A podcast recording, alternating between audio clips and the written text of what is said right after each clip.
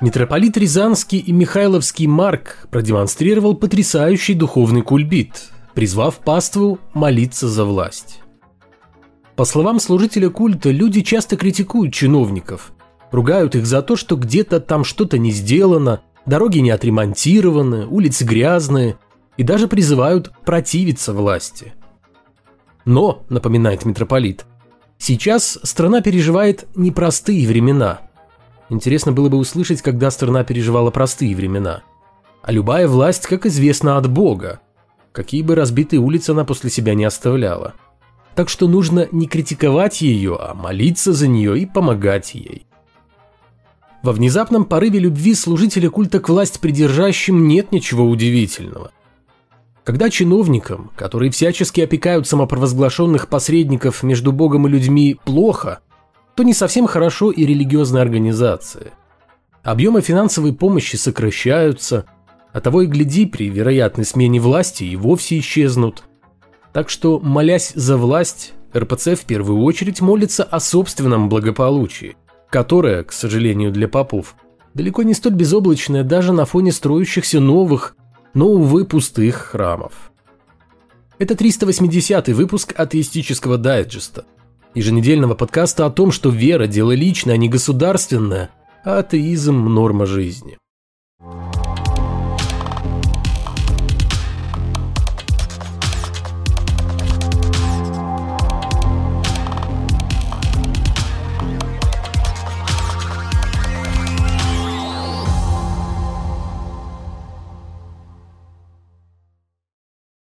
Неутомимый борец за нравственность и непримиримый противник всех геев, лесбиянок и прочих бездуховных элементов Виталий Милонов оскорбил религиозное чувство верующих. Вот уж воистину от гнева возмущенной православной общественности не защищены даже самые ярые ее представители. Преступление, а оскорбление религиозных чувств, напомню, в России является преступлением – произошло тогда, когда Виталий Валентинович решил принять участие в ежегодном крестном ходе по улицам Санкт-Петербурга. Непосредственно к параду православной гордости у адвоката Анны Каруличевой претензий не оказалось. Однако ее внимание привлек шествующий во главе колонны Милонов, внешний вид которого, по словам женщины, оскорбил ее религиозные чувства до глубины души. Все дело в том, что народный избранник двигался по улицам северной столицы в облачении диакона, хотя по всем церковным правилам не может носить такие одежды, не имея соответствующего духовного звания. По мнению адвоката, Милонов не является священнослужителем в соответствующем сане, и такое нарушение церковных законов оскорбляет ее чувство как верующего человека – сам же Виталий Валентинович был немало удивлен, что наступил на собственные грабли борьбы с теми, кто не слишком жалует верующих и их мифические чувства. Но при этом заявил, что имеет право на ношение соответствующей церковной одежды, поскольку в прошлом служил и по диаконам. Впрочем, я уверен, что в обвинениях в адрес Виталия Валентиновича нет ничего личного. Милонову, как верующему человеку, должно быть хорошо известно, что верующие способны обидеться в принципе на что угодно – Например, в Волгограде некая явно набожная горожанка умудрилась оскорбиться из-за того, что, идя по улице, увидела пластиковые мешки с мусором, которые лежали рядом с иконой.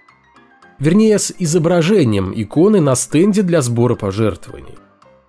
Женщина даже звонила в местную епархию, но там, видимо, никаких оскорблений ни в одном органе не почувствовали. Только подтвердили, что икона их, а вот от мусора открестились. Очень странно, что жительницу Волгограда не оскорбило использование священного лика в рекламных целях для привлечения внимания верующих и прочих неравнодушных.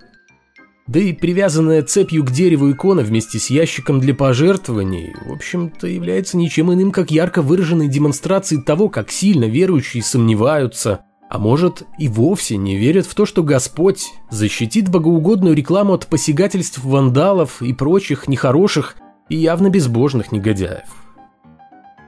И пока в отдельных странах буйным цветом процветает мракобесие, в других не на жизнь, а на смерть сражаются за светский характер государства и максимальное дистанцирование властей от каких-либо связей с религиозными организациями. С 1935 по 2017 годы во дворе школы Архангела Михаила во французском городе Лесабль-де-Алон простояла статуя святого. Однако в 2018 муниципальные власти перенесли ее на площадь и установили напротив храма. Простояла она там недолго.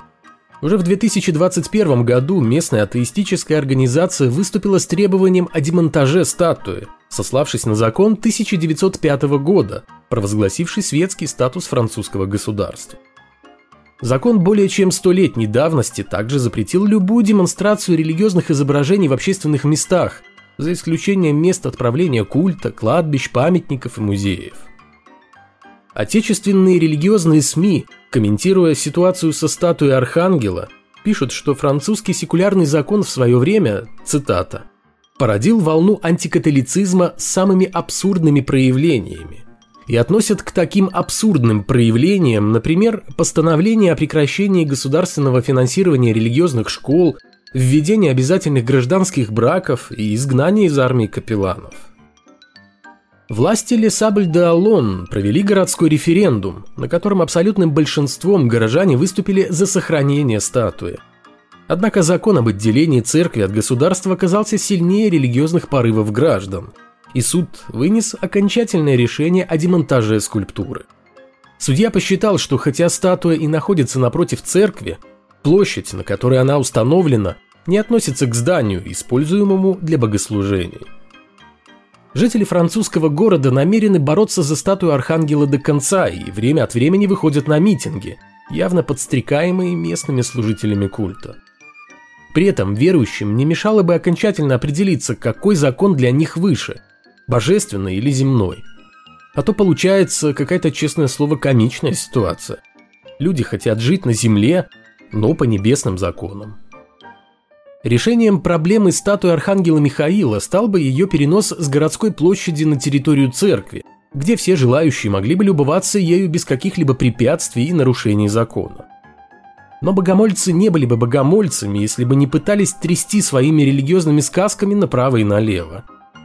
А это уже, простите, какой-то религиозный эксгибиционизм. Похоже, недостаточно позорился патриарх Кирилл во время пандемии, моля Богородицу об избавлении от коронавируса. Теперь его знамя подхватила Калининградская епархия РПЦ, призвав паству к духовной мобилизации. Причем про духовную мобилизацию это не моя наглая безбожная выдумка. Именно так сам патриарх Кирилл назвал то, к чему, по его мнению, должны стремиться верующие в то судьбоносное время, в какое нам всем довелось жить. С 3 октября православные служители культа Калининградской епархии объявили десятидневный молитвенный марафон в поддержку воинов. Имеются в виду люди, которые были призваны в армию в рамках так называемой частичной, но при этом тоже очень специальной мобилизации. Священники советуют верующим каждый день начитывать молебный канон ко Пресвятой Богородице, с тем, чтобы она подключила весь свой небесный авторитет, все свое влияние для защиты мобилизованных граждан которых отправляют убивать других людей. РПЦ демонстрирует идеальный рецепт того, как достать своего непосредственного небесного начальника постоянными просьбами 24 часа в сутки. Но если даже после этого Господь никак не отреагирует на мольбы своих верных чад, то стоит признать, что либо терпение у него и в самом деле железное, либо все просьбы ушли в пустоту по причине хронического отсутствия адресата этих самых просьб. Христианскому богу и в самом деле приходится несладко. В 2021 году Папа Римский запустил аналогичный марафон молитв к Богородице, но только на тему коронавируса. Тогда глава Ватикана призвал паству ежедневно в 18.00 в течение целого месяца просить Деву Марию, чтобы та избавила людей от пандемии COVID-19.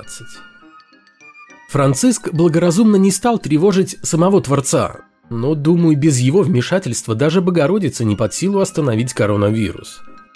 А тут теперь и православные нарисовались со своими проблемами, со своими молитвами о войнах и власти.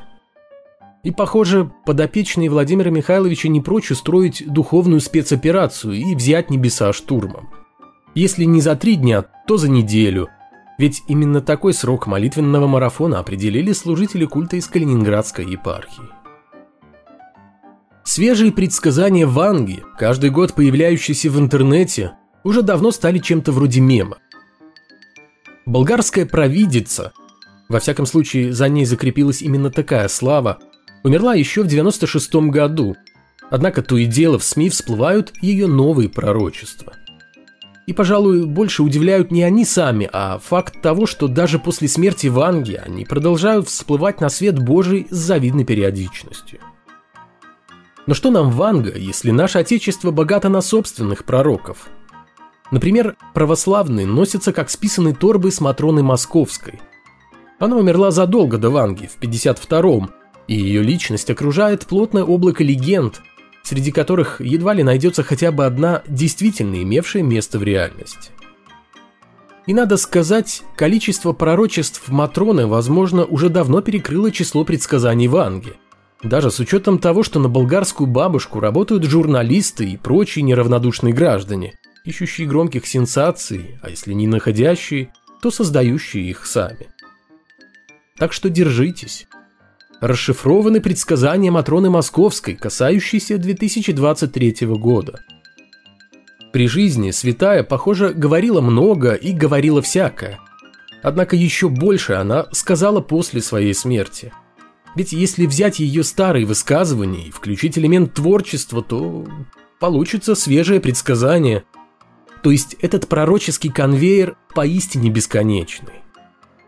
Безымянные эксперты, на которых ссылаются СМИ, так и поступили. Утверждается, что одно из пророчеств Матроны касается событий 2023 года. Почему именно 23-го, если сама святая про этот год никогда не упоминала – да потому что 22-й заканчивается, и на пороге уже маячит следующий год, который обязательно должен быть еще хуже предыдущего, чтобы приблизить апокалипсис, которого так долго ждут христиане. Вот то самое пророчество Матроны, каким заинтересовались любители мистики накануне 2023 года. Мало будет верующих, жизнь будет хуже и хуже, народ будет под гипнозом. Придет время выбора – Крест или хлеб. Много жертв будет. Вечером все на земле будете, а утром встанете и все уйдет под землю. Да уж, ничего хорошего не жди. Эксперты посчитали, что под гипнозом Матрона Московская имела в виду интернет, который, как известно, пагубно влияет на людские души и нравственность. А причиной падения человечества назвали отказ от Бога. Происходящие сейчас в мире события без всяких толкований Ванги, Матроны и Нострадамуса тянут весь мир в пучину беспросветного Армагеддона. Тяжелые времена – времена хлебные для всякого рода провидцев и тех, кто пользуется их громкими и раскрученными именами. И если церковь негативно относится к пророкам, ссылаясь на приписываемые Христу слова о том, что никто не знает день и час, когда произойдет очередное и последнее пришествие Сына Человеческого – то почему в то же время сама способствует тиражированию более чем сомнительных предсказаний и даже признает святыми тех, кто эти самые предсказания распространяет? А, ведь все дело в культе, который неизбежно возникает вокруг таких духовных, а потому вроде бы как правильных предсказателей.